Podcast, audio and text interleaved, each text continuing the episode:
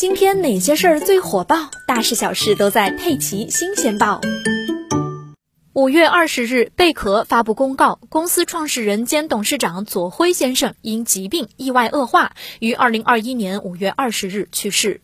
公司董事会将会对公司治理和相关事宜做出适当的安排，并在两周内实时公布。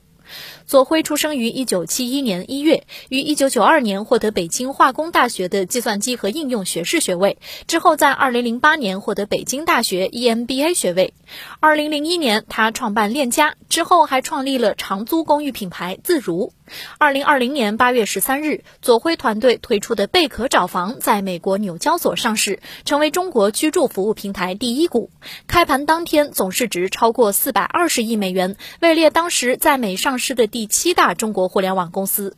截至目前，贝壳总市值五百九十五亿美元。二零二零年十月二十日，左晖以一千零五十亿元人民币的财富位列胡润百富榜第三十六位。